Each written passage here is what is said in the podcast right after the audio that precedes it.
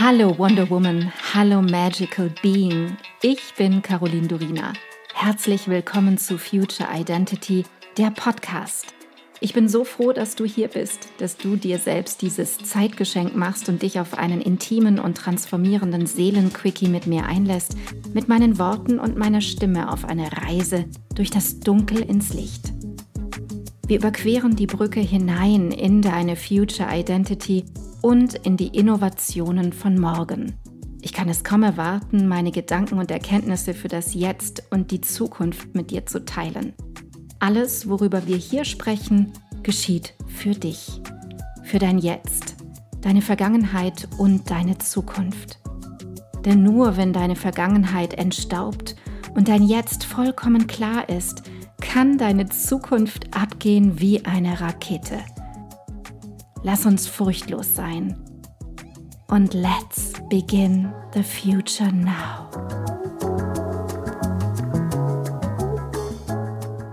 Herzlich willkommen zu Future Identity. Ich habe heute einen ganz spannenden Gast bei mir, der vollkommen eingetaucht ist in die Welt von AI, Programmierung und die neuen Workflows, die mit und durch die künstliche Intelligenz entstehen, vor allem im Bereich der Marketing- und Kreativbranche. Herzlich willkommen, Timo Springer von Decade. Hi Caroline, freut mich sehr. Danke für die Einladung. Sehr gerne, ich freue mich riesig. Timo, erst einmal die kurze Frage, was ist Decade? Wer steht dahinter und in welchem Bereich ist deine Firma überhaupt tätig? Ja, wir sind mittlerweile drei Dinge. Wir sind äh, die größte deutschsprachige WhatsApp-Community zum Thema generative KI. Das ist das Erste. Das Zweite ist, wir haben das Decade Studio. Und da haben wir ungefähr vor zwei Jahren angefangen. Ich glaube, als, als einer der ersten im deutschsprachigen Markt, ja, mit großen äh, Kunden hier im Dachraum äh, AI-Produkte umzusetzen. Ja, wir haben Generative AI Studio zum Beispiel gebaut, wo Marken On-Brand Assets am Fließband produzieren können, teilweise auch schon direkt auf ihr Packaging Design. Das ist so die explorative Unit. Ja, da machen wir viel explorative Projekte, sehr, sehr viele Workshops. Wir haben letztes Jahr mehr wie 45 Workshops zum Beispiel auch gemacht. Also das passiert alles dort. Und wir haben die Decade Academy. Das ist so das jüngste äh, Thema bei uns. Und die Decade Academy die ist gerade voll fokussiert auf Agenturen tatsächlich, im nächsten Step wahrscheinlich dann auch Marketing-Teams. Und das sind wirklich Video-on-Demand-Kurse, wöchentliche Livestreams, eine Community auch, wo wir ja versuchen, der Agenturbranche Generative AI näher zu bringen, weil das dort, glaube ich, als einer der ersten Branchen schon extrem eingeschlagen hat. Ja, viele fürchten ja auch um ihre Jobs, weil die künstliche Intelligenz so schnell exponentiell viel besser wird, gerade im Kreativbereich. Das, was man ja am Anfang nicht dachte, dass es entstehen würde, ist schneller gekommen als erwartet. Ich glaube, deswegen seid ihr auch so eine wichtige Schnittstelle. Das bedeutet, in die Academy kommen die Angestellten aus Firmen, um dort zu lernen, um selbstständig sich weiterzubilden. Denn es gibt ja diesen wunderbaren Spruch, dein Job wird nicht ersetzt, aber wenn du KI nicht lernst und einbinden kannst, dann ist die Wahrscheinlichkeit groß, dass du hinten rumfällst. Ne? Ja, definitiv. Und das hast du schon ganz richtig beschrieben. Vielleicht, weil es gerade ähm, vor ein paar Tagen in den News war, es gab eine Umfrage, ich kann dir auch gerne den Link von, der, von dem FAZ-Artikel schicken, dann kannst du es verlinken für deine, für deine Hörerinnen und Hörer. Und da wurde quasi in den USA, England und Deutschland gefragt, wie man die Angst einschätzt, ob man seinen Job wegen KI verliert. Und die Deutschen haben am allerwenigsten Angst, ihren, ihren Job zu verlieren. Und die FAZ hat dann die These aufgestellt, ob es daher kommt, dass wir hier auch das geringste Know-how zu dem Thema haben. Ja? Und wenn ich KI nicht kenne, dann mache ich mir vielleicht auch keine Sorgen, dass es meinen Job verliert. Das war das Erste, was ich spannend fand. Und das Zweite war, ähm, ich weiß die Zahlen nicht mehr ganz genau, aber der Tenor war im Prinzip, ja, ich verliere meinen Job nicht. Es sind alles die anderen, die ihren Job durch KI verlieren. Also will sagen, und ich verlinke es auch gern, dass, dass die Zuhörerinnen und Zuhörer das nachprüfen können. Am Ende haben wir einen extremen Education-Bedarf bei dem Thema, vor allem hier in Deutschland. Und daher ist es, glaube ich, auch so ein wichtiges Thema. Ich finde es auch so irre, weil wenn man selber drinsteckt und sich täglich damit beschäftigt, du natürlich noch viel extremer als ich. Ich biete das ja vor allem für Online-Unternehmer an, für Solopreneure, also sich mit KI und in KI vorzubilden. Aber das Lustige ist, wenn man da so drin steckt, hat man gar nicht das Gefühl, dass Menschen existiert, die da nicht drin sind. Und es ist aber die Mehrheit.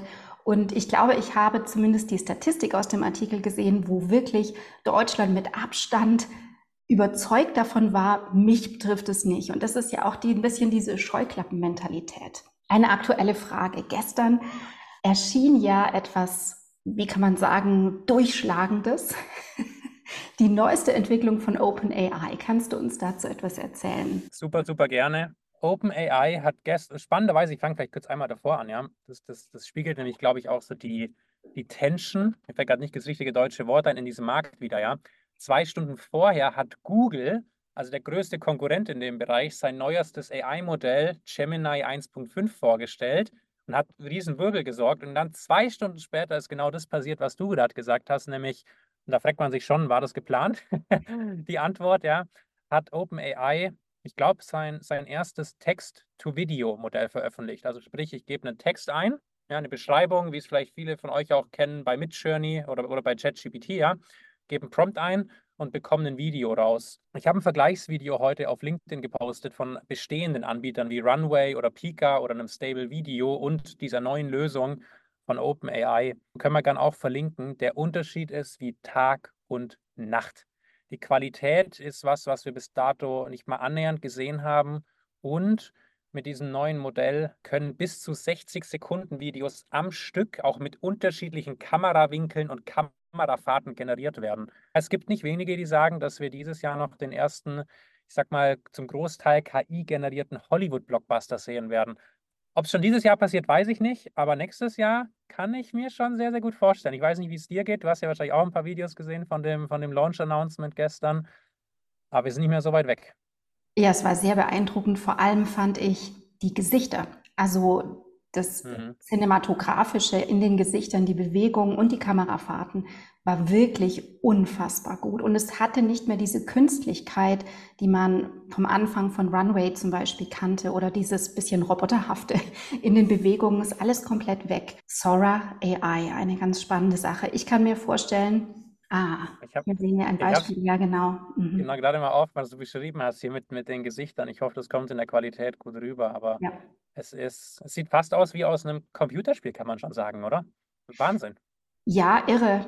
Also ich kann mir gut vorstellen, dass zumindest der erste Werbefilm entstehen wird, also so richtig komplett mit AI. Vielleicht nicht ein Hollywood-Blockbuster, aber irgendwas in die Richtung, irgendwie ein Kurzformat oder so. Wenn wir jetzt einen Blick in die Kreativbranche werfen, die ja ein großes Marktsegment auch in Deutschland ist, was braucht es da vor allem in Bezug zur KI? Also wo ist der Lernbedarf am höchsten? Wo sind die Abkürzungen oder was sind die Abkürzungen, die aktuell genutzt werden, gelernt werden? Ich spreche immer von der Industrialisierung der Kreativwirtschaft.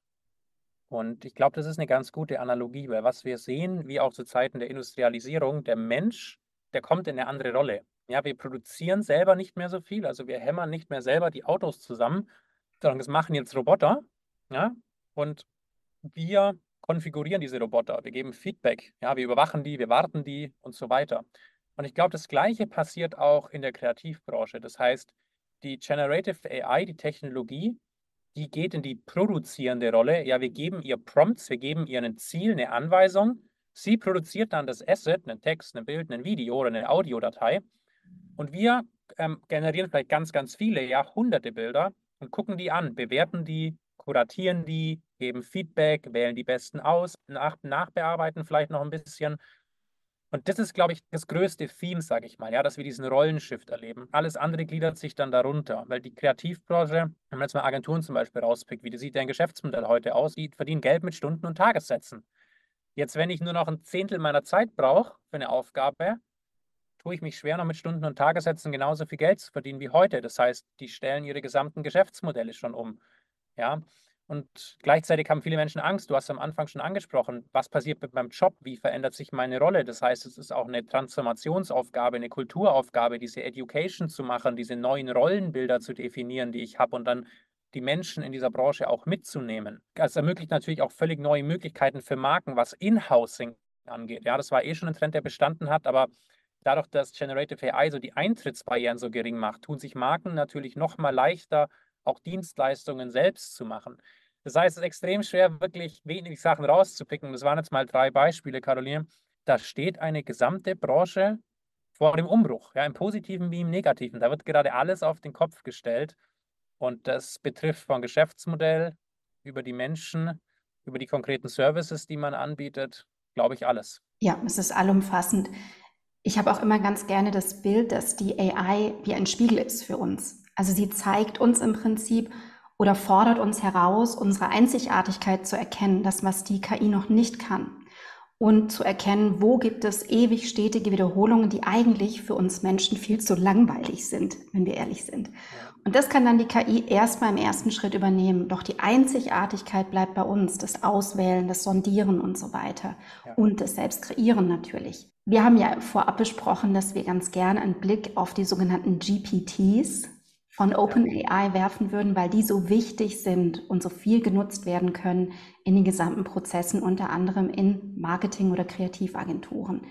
Lass uns über GPTs sprechen. Was sind sie überhaupt? Das hört sich so ein bisschen an wie so ein Zauberwort.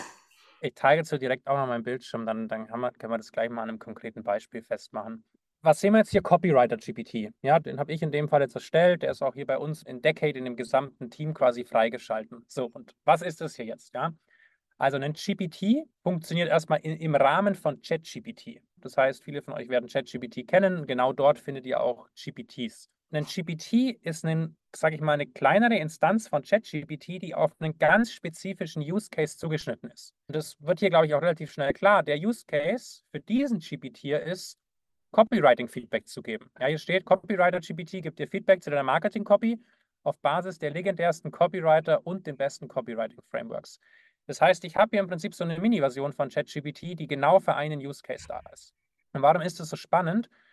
Normalerweise würde ich jetzt hier unten anfangen, ja, zu prompten. Ich würde sagen, hey, du bist ein erstklassiger Copywriter. Deine Aufgabe ist es, mir Feedback zu geben. Ich möchte, dass du die Copywriting-Frameworks anwendest und hier sind ein paar Beispiele für legendäre Copywriter und, und, und, und, und so weiter. Wir würden einen extrem langen Prompt schreiben. Das Schöne ist mit diesen GPTs, und das gucken wir uns jetzt einmal an, das mache ich nur einmal. Hier sehen wir jetzt die Konfigurationsoberfläche. Was wichtig ist, dass ich hier in diesen Instructions den Prompt einmal in der Konfiguration hinterlege. Ja, und hier definiere ich jetzt ganz klar, hey, bist ein erstklassiger Feedbackgeber. Bevor du Feedback gibst auf die Marketing-Copy, frag doch erstmal ab, was ist eigentlich die Zielgruppe, was sind die Marketingziele und was ist der Kanal von, von dieser Marketing-Copy, ja? Weil erst dann kann ich gutes Feedback geben. Das nächste ist, wenn du das gemacht hast, dann fragst du den Nutzer nach seiner Marketing-Copy. Schickt der Nutzer die Marketing-Copy und dann fängst du an, ihm kritisches Feedback und Verbesserungsvorschläge zu geben. Das heißt, ich definiere das im Prinzip einmal ja, und setze es dann einmal auf und dann kann es jede Person in meinem Team und ich natürlich selber auch, und ich könnte es auch mit dir teilen, Caroline, nutzen, ohne noch prompten zu müssen. Das heißt, das Prompting rutscht in den Hintergrund und der Anwendungsfall, der Workflow ist komplett im Vordergrund. Mein Framing ist, ein GPT ist eigentlich wie, wie eine Kollegin. Das hat eine klare Rolle, eine klare Aufgabe, das hat Skills, das hat Knowledge, wie eine Kollegin halt auch. Und wie wenn ich jetzt zum Beispiel meiner Kollegin Kiki in, in unserem Chat schreiben würde, kann ich jetzt eben auch zu diesem Copywriter-GPT geben. Und ja, wir fragen ihn jetzt vielleicht im ersten Step, wie kannst du mir überhaupt helfen? Er sagt mir dann auch, ja, ich kann dir Feedback geben und Verbesserungsvorschläge zu deiner Marketing-Copy. Vielleicht nehmen wir mal einen aktuellen LinkedIn-Post von mir und posten den hier gleich einfach mal rein. Und bevor wir den reinposten, habe ich natürlich noch, wir haben es gerade schon gesagt, die Frage zu beantworten, nämlich was ist eigentlich meine Zielgruppe? Und genau das machen wir jetzt mal. Ich sage mal, ich schreibe primär für Marketer auf LinkedIn. Meine Ziele sind natürlich Engagement einzusammeln auf LinkedIn und der Kanal ist ein LinkedIn-Post. Das geben wir ihm jetzt mit und im besten Fall fragt das GPT mich jetzt nach der Marketing-Copy. Das macht es auch. Und dann können wir direkt unseren Post hier reinpacken. Und du siehst schon, wir prompten eigentlich gar nicht mehr. Ja? Wir haben einen super einfachen Chat hier und, und der GPT guidet uns eigentlich durch den Prozess. Und, und jetzt bekommen wir auch genau das Feedback. Schön, dass er auch ein paar Stärken in meinem Post erkennt. ähm, und das macht es eben so spannend. Und wir werden jetzt vielleicht gleich sehen, dass es sich auch darauf bezieht und mir Feedback gibt von so ein paar legendären Copywritern. Und was ich im Vorfeld gemacht habe, ist diesem GPT sage ich mal, einen Wissensschatz anzuhängen, wo ein paar legendäre Copywriter und deren Frameworks und Konzepte hinterlegt sind. Ja, jetzt sehen wir es schon. Jetzt in dem Fall zum Beispiel zitiert er Lord Hopkins und bringt mir einen seiner Ansätze näher und gibt mir basierend ja auf seiner Perspektive aufs Thema Copywriting Feedback. Und ja, das vielleicht mal, das bestimmt noch ein paar Fragen und auch Gedanken dazu, aber das mal vielleicht im Schnelldurchlauf anhand von einem konkreten Beispiel, warum ich GPTs so spannend finde vor allem im Vergleich zu den Prompting-Workflows, die wir bisher hatten. Mega interessant, weil ja eigentlich das Prompting bisher so aufwendig war. Also du musstest wirklich ja. in jedem Chatverlauf ChatGPT erstmal füttern mit gewissen Angaben und das wird ja jetzt komplett rausgenommen und abgekürzt. Ja. Und das jeweils, wenn ich es richtig verstehe, bei euch für die spezifischen Bereiche, hier zum Beispiel Copywriting. Das heißt, ich könnte zum Beispiel für SEO so ein GPT extra aufsetzen. Ja, 100 Prozent. Ich habe ja vorhin mal gesagt, man kann es wie eine Kollegin sehen oder vielleicht auch wie eine Mitarbeiterin. Ja, das heißt, wir könnten theoretisch für nahezu jede Rolle, die in der Agenturwelt existiert, einen GPT erstellen. Ja, wie du es gerade gesagt, für die SEO-Kollegin, für die Copywriterin, für den Fotografen, für den Finanzdirektor, für die Art Directorin, ja. Und das wäre, glaube ich, mal der erste Step und das machen, glaube ich, auch schon einige, wie man sich dem Thema nähern kann. Und das zweite ist dann, glaube ich, in Workflows noch zu denken. Also zum Beispiel, ich habe ganz oft den Workflow, mir Texte zusammenfassen zu lassen ähm, weil ich lese extrem viel, mache viele LinkedIn-Posts, lege die Sachen alle ab. Das heißt, ich habe auch einen Text-Summarizer mir gebaut und dann poste ich einfach den Link rein. Es fasst mir automatisch den Text zusammen, ohne dass ich irgendwas prompten muss und dann kann ich ihn in meiner ja, Knowledge Base ablegen. Das sind, glaube ich, zwei Perspektiven, die sehr, sehr gut funktionieren, wenn man an den eigenen Setup von GPTs denkt. Das Tolle daran ist, dass es Abkürzungen sind. Ja. Es ist kein Ersetzen, weil ich glaube, da sehe ich die KI nicht. Viele verstehen es ja so, dass die KI dann oder ChatGPT für dich Texte schreibt. So habe ich das nie verstanden, sondern jemand, der Abkürzungen für mich macht, für unnötige Aufgaben, zum Beispiel Texte zusammenzufassen, zu analysieren, mir Frameworks vorzuschlagen, mir Pläne, also vielleicht Contentpläne vorzuschlagen, wirklich wie ein Assistent. Und das finde ich ganz wunderbar, dass ihr so auch in die Agenturwelt geht. Es ist kein Ersetzen von einen ja. wirklich guten Copywriter kannst du, finde ich, bisher mit KI nicht ersetzen. Meistens, selbst wenn es richtig, richtig gute Prompts sind, kommt sehr viel Generisches bei raus. Ja, da kann so ein GPT auch, gerade was du angesprochen hast, erstmal vielleicht noch davor, ich stimme dir komplett zu, dass dieser Co-Pilot oder Sparringspartner oder Assistent-Mode, das ist genau der richtige, auch, auch mein Arbeitsmodus mit einem Chat-GPT und mit GPTs. Und das zweite ist das Thema generischer Output. Bei so einem GPT kann ich zum Beispiel auch meine Sprachguidelines hinterlegen als Unternehmen. Ja, also wie, was ist mein Schreibstil? Was habe ich für ein Glossar, für ein Wörterbuch? Wie sind meine Produktnamen geschrieben? Wenn ich sowas natürlich hinterlege, dann bekomme ich schon viel präzisere Antworten und auch weniger generische Antworten, weil ChatGPT versteht, was quasi meine Markenidentität ist. Ja.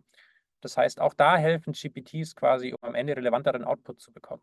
Ja, genau so nutze ich oder bringe das meinen Leuten bei, ich nenne das Conscious Prompting, dass man ganz viele mhm. Werte hinterlegt. Also nicht nur den Stil, das Branding, die Voice oder Branding Voice, sondern wirklich Werte. Was für Werte möchte ich mit dem, was ich schreibe, was ich hineingebe, vermitteln? Und das war so ein ganz spannender Twist, wo ich gemerkt habe, wow, also jetzt ändern sich die Vorschläge, die Inhalte und das ist echt irre dass es ganz arg auf die Art und Weise ankommt, wie ich vor allem mit so einer Sprach-KI kommuniziere. Eine Frage habe ich noch mal ein bisschen zurückspulen zu SEO. Wie siehst du SEO in der Zukunft? Ich denke, das ist sicher auch in Agenturen häufig eine Frage, weil ja alles so fokussiert war, egal in welchem Online-Bereich, auf SEO-Optimierung. Jetzt kommt die KI daher, wirbelt alles durcheinander, wirbelt Google auf und was passiert mit SEO? Wird es ein AI-SEO? Oder ist es das vielleicht schon? Oder so, genau. Klar, man ist natürlich in einer gewissen Bubble, aber ich habe das Gefühl, auch hier bei uns, bei den Agenturen im deutschsprachigen Raum, dass SEO einer der ersten Cases war, wo AI en masse eingesetzt wird. Weil gerade für die Blogbeiträge, die ja heute schon viel in Masse produziert wurden, ja, lange Blogbeiträge zu schreiben zu, zu, zu Themen, da eignet sich AI schon richtig, richtig, richtig gut. Vor allem, wenn ich natürlich bestehende Blogbeiträge habe, die ich auch als Beispiele geben kann, ja, um den Schreibstil wiederum zu imitieren. Und Google hat ja auch gesagt, hey, also A tun sie sich erstmal schwer, AI-Content zu erkennen. Ja, diese ganzen Classifier, die versuchen, AI-Content zu erkennen, sind extrem schlecht. Das ist mal das Erste. Ja. Und sie sagen auch, wir strafen AI-Content nicht ab. Ja, es gelten genau die gleichen Regeln wie von Menschenhand geschriebenen Content. Wenn die Leser den Content gut finden, auf der Seite bleiben, interagieren, dann ist es wunderbar und dann interessiert uns es auch nicht, ob es AI-Content ist. Von daher, ich habe jetzt keine Zahlen, aber was so meine Wahrnehmung angeht, ist SEO schon heute sehr, sehr stark von Generative AI getrieben, auch bei uns hier genau im deutschsprachigen Raum. Und Google hat kein Problem damit. Von daher Das ist heute ja sicher einer der größten Anwendungsfälle. Ich kann mich noch an Ende 2022 erinnern, wo ein Riesenaufschrei in der Online-Welt da war, dass Google das abstrafen wird. Das war so die Ausgangsbasis. Mm. Da hat sich ja wirklich sehr viel getan. Mein Ansatzpunkt war vielmehr, wird sich überhaupt die, also nicht nur die Art und Weise, wie ich SEO einsetze, sondern wie Google crawlt zum Beispiel, wird sich das ja. ändern durch eine Art, ich meine, es ist ja jetzt schon ein Algorithmus, ganz klar, aber durch noch mehr KI. Ja, und das sehen wir, glaube ich, auch schon. Wir bewegen uns ja ein bisschen weg von Suchmaschinen, von Suchalgorithmen hin zu Antwortmaschinen. Mein ChatGPT spuckt direkt eine Antwort aus, Microsoft Copilot spuckt eine Antwort aus. Vielleicht hat der eine oder andere schon mal Perplexity ausprobiert. Das ist mein, ja, du nix, Caroline, das ist auch mein meistgenutztes Tool, wahrscheinlich sogar noch mehr wie mhm. ChatGPT, weil ich damit quasi Google ersetzt habe was mir auch Antworten ausspuckt. Und auch Google, die haben ein Programm, wo die quasi auch in der Google-Suche experimentieren. Da haben sie das auch schon sehr stark implementiert. Das ist natürlich ein ganz anderer Paradig also ein Paradigmenwechsel, wie äh, Konsumenten im Internet agieren. Und da wird schon spannend zu sehen sein, wie wird das monetarisiert? Ja, was, was macht es mhm. mit der mhm. Cash-Cow äh, Google-Werbung? Und, ja. und, und wie bekommt man Werbung in KI-Antworten gut rein? Ich glaube, da gibt es noch viele Fragezeichen und da steht viel Geld auf dem Spiel. Von daher glaube ich, eines der spannendsten Themen dieses Jahr in der Online-Marketing-Welt. Ja, glaube ich auch. Jetzt noch eine Frage. Wir hatten es von den GPTs. Schwenken wir einmal einen Blick zu den sogenannten Agents. Kannst du uns erklären, dieser Begriff ploppt immer wieder auf, kannst du uns erklären und den Zuhörern und Zuhörerinnen erklären, was ist ein Agent und wo wird er eingesetzt und gebraucht? Ich versuche es mal so simpel wie möglich zu machen. Ich glaube, da gibt es auch verschiedene Definitionen. Aber wir haben ja gerade von diesem Assistentenmodus, vom Co-Pilot-Modus gesprochen. Das ist so die eine Art, ja. Also ich quasi Mensch zusammen mit der AI im, im Sparings-Modus. Der zweite Modus ist dann der Autopilot-Modus und das ist für mich der Agent-Modus. Also, dass quasi nicht mehr ich direkt am Steuer bin und nicht mehr ich die Aktion, sage ich mal, anstoße und ausführe, sondern dass die AI zum Beispiel direkt einen Trigger bekommt. Ja, weil ich sage mal, es kommt eine Sales-E-Mail irgendwo rein und, und die AI fängt im Hintergrund an direkt zu wirbeln und schreibt mir schon mal in meinem Postfach eine E-Mail vor, schickt mir eine Push-Benachrichtigung aufs Handy, fragt mich kurz nach einer Freigabe und wenn ich sage, ja, passt, schickt es die automatisch raus. Das wäre zum Beispiel eine simple Variante von so einem Agenten, der im Prinzip schon relativ autonom agiert. Man sagt da oft auch Human in the Loop, ja, der Mensch ist noch involviert und in dem Fall gebe ich dann zum Beispiel die Freigabe. Aber wenn wir von Agents reden, dann reden wir meiner Meinung nach nicht mehr von einem direkten Co-Pilot-Modus, sondern eben von einem Autopilot-Modus. Wo sind die heute schon im Einsatz, hast du auch gefragt. Ich glaube noch gar nicht so viel, weil die Technologie noch nicht so ausgereift ist, dass die wirklich in der Lage sind, komplexe Tasks oder mehrere komplexe Tasks am Stück auszuführen, ohne menschliche Guidance und Interaktion. Es gab schon vor einem Jahr so die ersten Versuche in die Richtung. Ich nutze persönlich auch noch keinen Agent in meinem Daily Doing. Kurz nachgedacht, aber nee, tue ich nicht. Ich glaube aber, dass das dieses Jahr eins der größten Themen werden wird. Es gibt viele Unternehmen, die auch eigene multimodale AI-Modelle in diese Richtung auf den Markt gebracht haben. Von daher, ich glaube, das wird eines der größten Themen dieses Jahr und da wird man noch sehr, sehr viel hören. Du besitzt wirklich die Gabe, komplexe Dinge in ganz bildhaften, einfachen Worten zu erklären. Das ist fantastisch. Danke, es freut mich. Ich habe noch einen letzten abschließenden Blick, den ich mit dir gerne in die Zukunft werfen möchte. Was hältst du von Custom Handmade als Gegenbewegung zu KI? Ich glaube, es gibt da wirklich oder wird eine Art Nische geben, wo Custom Handmade, egal in welchem Bereich, was ganz Besonderes sein wird, als Gegenstück, als Gegensatz zur autonomen, vielleicht komplett autonomen KI. Ja, ich glaube, diesen Gegentrend wird es geben und den wird es auch sehr, sehr stark geben. Und du hast am Anfang gut eingeleitet. Nimm mal das Sora-Beispiel, dieses neue Videomodell. Ja, und ich glaube, wir können uns gar nicht vorstellen, was da für eine Content-Flut auf uns zukommt an wirklich hochqualitativen, automatisierten, produzierten Content und auch Spam. Wir werden komplett overwhelmed sein. Ja, manche sagen, jetzt bin ich doch heute schon, Timo. Ja, genau, wird noch viel, viel schlimmer werden das führt, glaube ich, genau zu diesem Gegentrend, wo du auch schon beschrieben hast, dass wir vielleicht mehr disconnecten wollen, mehr menschlichen Kontakt wollen, mehr Handmade wollen, vielleicht auch bereit sind, mehr dafür zu bezahlen.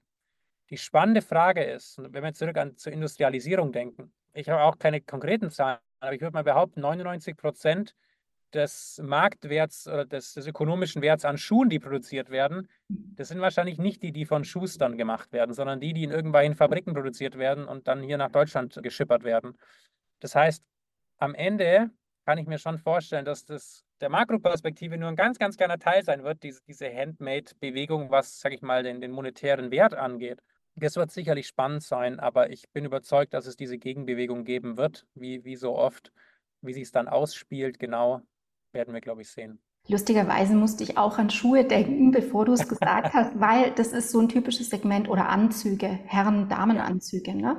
Ja. Es gibt das von der Stange, aber es gibt ein Hochpreissegment, wo das in ganz hoher Qualität einfach auf den Leib zugeschnitten ist. Und genauso kann ich mir das vorstellen im Bereich Copywriting, im Bereich Bücherschreiben. Ich meine, jetzt werden wir schon geflutet von einer Masse an in ChatGPT seltsam erzeugten KI-Büchern. Die sind wirklich grausig zu lesen. Ich weiß nicht, ob du dir sowas mal angetan hast. Da wird es eben vielleicht auch auf eine andere Art und Weise in einem kleinen Segment aufblühen.